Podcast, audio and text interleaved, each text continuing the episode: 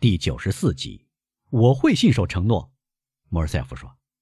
但我非常担心，亲爱的伯爵，您习惯了犬牙交错的美景、别有情趣的事件和变幻无常的天际，您会非常失望的。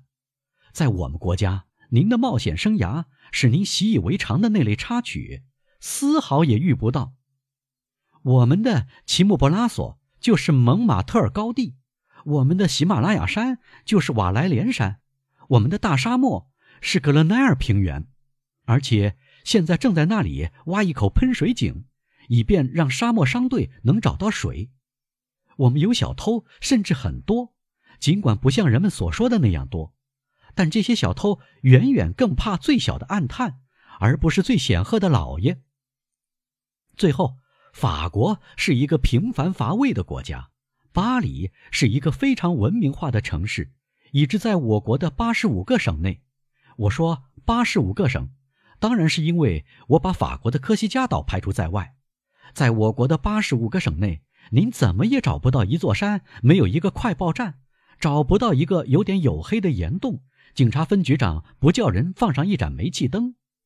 亲爱的伯爵，只有一件事我可以为您效劳，听从您的吩咐，到处介绍您。或者由我的朋友们介绍您，这是不用说的，而且您也无需别人介绍，以您的名字、您的财产和您的才智，可以到处自荐，到处受到欢迎。因此，实际上我只能在一件事上有助于您：如果对巴黎生活有些了解，对舒适条件有些经验，对我们的商场有些熟悉，这些能使我给您出点主意的话，我可以听您吩咐。给您找到一幢舒适的住宅。我不敢向您提出分享我的住处，就像我分享您在罗马的住处一样。我不宣扬利己主义，其实最为利己，因为在我家里除了我不会有别人的影子，除非这是一个女人的影子。哈，伯爵说：“这是金屋藏娇吧，先生？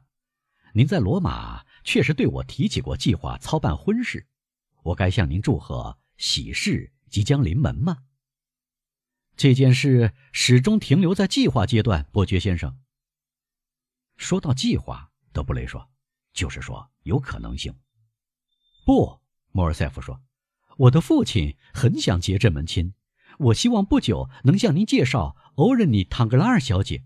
她即使不是我的妻子，至少是我的未婚妻。”欧仁妮。唐格拉尔，基督山伯爵重复说：“等一等，他的父亲不就是唐格拉尔男爵先生吗？”“是的。”莫尔塞夫回答，“不过是新封的男爵。”“哦，有什么关系？”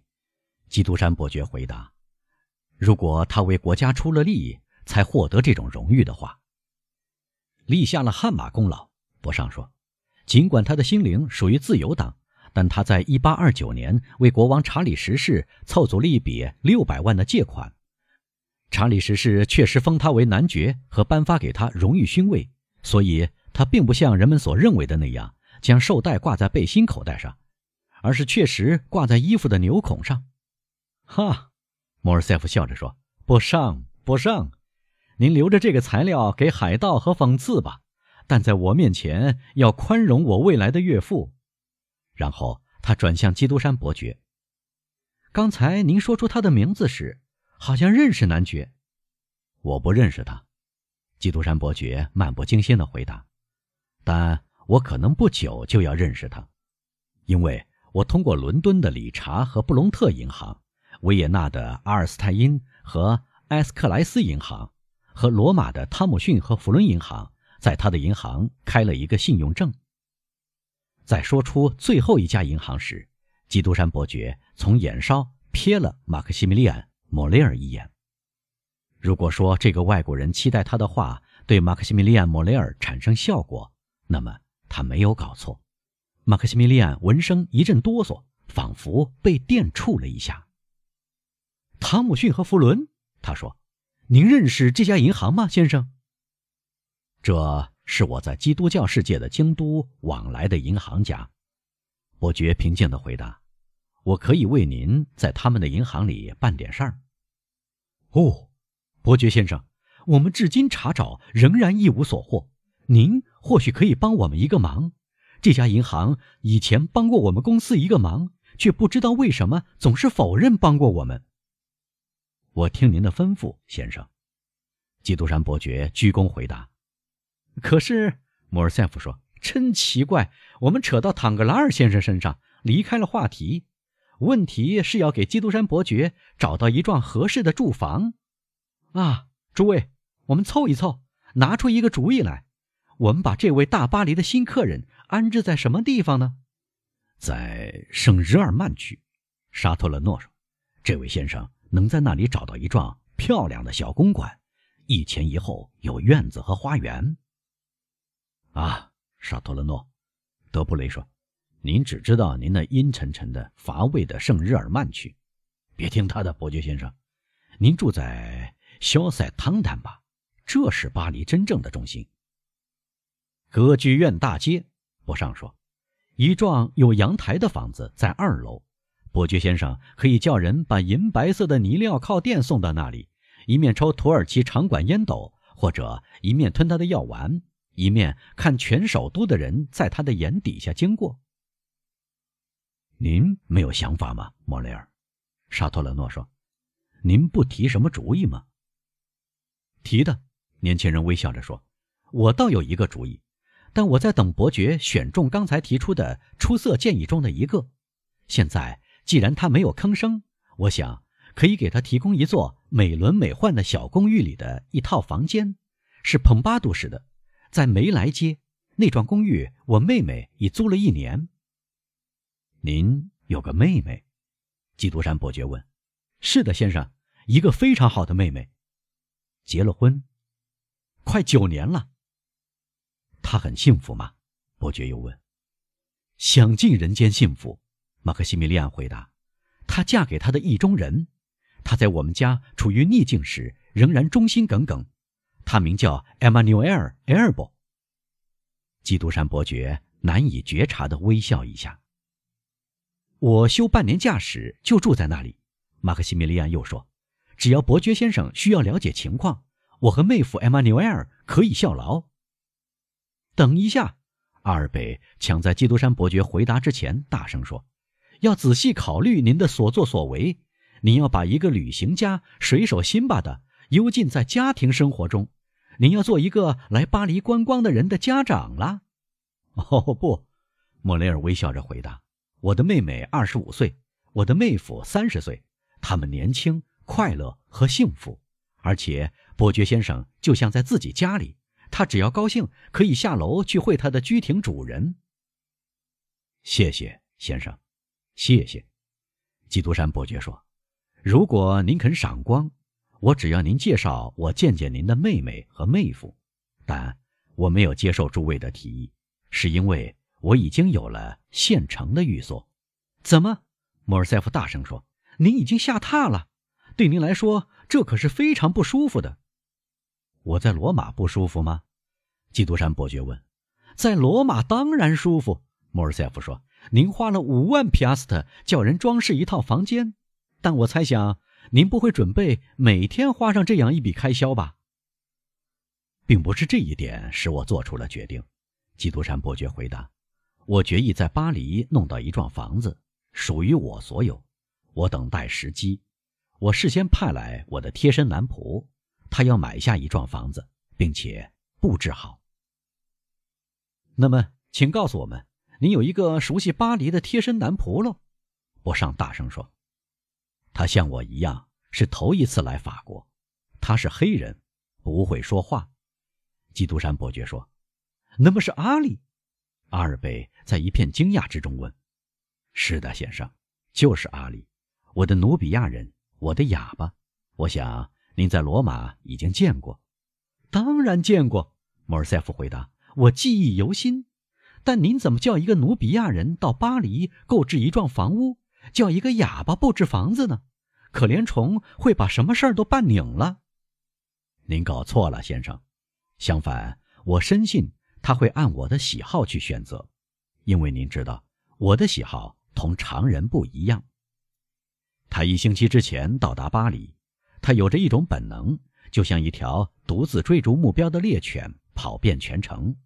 他了解我的爱好、兴趣和需要，他会按我的心愿去料理一切。他知道今天我在十点钟到达，从九点钟起，他就在枫丹白露栅栏前等候我。他交给我这张纸，这是我的新住址，拿去看吧。基督山伯爵递给阿尔北一张纸。香榭丽舍大街三十号，莫尔塞夫念道：“啊，真是别出心裁。”博尚禁不住说：“而且手面阔绰。”沙托勒诺补充说：“怎么，您还没见过您的房子？”德布雷问。“没有。”基督山伯爵回答：“我已经对你们说过，我不愿迟到。我在马车里换好衣服，在子爵家门口下车。”年轻人面面相觑。他们不知道基督山伯爵是否在装腔作势，但是尽管他性格古怪，从这个人嘴里说出来的话却都打上质朴的印记，以致别人无法设想他在说谎。再说，他为什么要说谎呢？那么，博尚说：“我们只好满足于帮伯爵先生力所能及的小忙了。我呢，作为新闻记者，我为他打开巴黎所有剧院的大门。”谢谢先生，基督山伯爵微笑着说：“我的管家已经吩咐替我在每家剧院租一个包厢。”您的管家也是努比亚人和哑巴吗？德布雷问。“不，先生，他确实是您的一个同胞。如果一个科西嘉人果真是你们的同胞的话，的莫尔塞夫先生，您认识他？难道巧上加巧，真的是贝尔图乔先生吗？”他是那么有能耐，租到了窗口，一点不错。那天我有幸请您吃早餐，您在我房里见过他。这是一个大好人，当过兵，做过走私贩子，几乎样样干过。我甚至不否认他同警方有过小麻烦，比如持刀行凶。您选择了这个正直的世界公民当您的管家吗，伯爵先生？德布雷问。他一年偷掉您多少钱？以我的名誉担保，伯爵回答：“我确信不会比别人多，但他合我的意，不知道有办不成的事，我就留下了他。”那么，沙托勒诺说：“您有一幢样样齐全的房子，您在香榭丽舍大街有幢公馆，有仆人和管家，您只缺一个情妇。”阿尔贝微笑了，他想到了在瓦尔剧院和阿根廷剧院伯爵的包厢里。见到的希腊美女。我有比情妇更好的东西，基督山伯爵说：“我有一个女奴。你们在歌剧院、滑稽歌舞剧院和杂耍剧院雇佣情妇，我呢，我在君士坦丁堡买来情妇。我花的钱更多，不过相比之下，我可以高枕无忧。”您忘了，德布雷笑着说：“正如查理国王所说。”我们法国人天性无拘无束，您的女奴一踏上法国土地，不就变得自由了吗？谁会告诉他？基督山伯爵问。天哪，他第一个遇见的人，他只会说现代希腊语，那么就是另一回事了。我们至少能见到他吧？博尚问。您有了一个哑巴，也有阉奴吧？真的没有，基督山伯爵回答。我没有将东方风俗推到这一步，我身边的人可以自由离开我，离开我就是说再也无求于我和任何人了。或许正因如此，他们不离开我。大家早就在用饭后点心和抽雪茄呢。亲爱的，德布雷站起身来说：“已经两点半了，您的贵客很可爱，但天下没有不散的宴席，我必须回部里去。”我要对大臣提起伯爵，我们一定会知道他是怎样一个人。小心点儿，莫尔塞夫说：“最精明的人也只能作罢。”啊，我们的警方有三百万经费，确实这笔钱几乎总是提前花光，但没关系，总还剩五六万法郎办这件事吧。等您弄清他是什么人，能告诉我吗？我答应您。再见，阿尔贝，诸位。我听候你们的吩咐。出去时，德布雷在后见室高声说：“把车开过来。好，博尚对阿尔贝说：“我不到医院去了，但我要给读者提供的胜过坦格拉尔先生的演讲。求求您，博尚。”莫尔塞夫说：“我求您一个字儿也不要发表，不要夺走我介绍他和给他做解释的功劳。他不是一个很有意思的人吗？”不仅如此，沙特勒诺回答：“这是我平生见过的最不同寻常的人之一。”走吗，莫雷尔？等我给伯爵先生一张名片，他答应我到梅莱街十四号来看望我们一次的。请放心，我不会失约。伯爵弯腰说。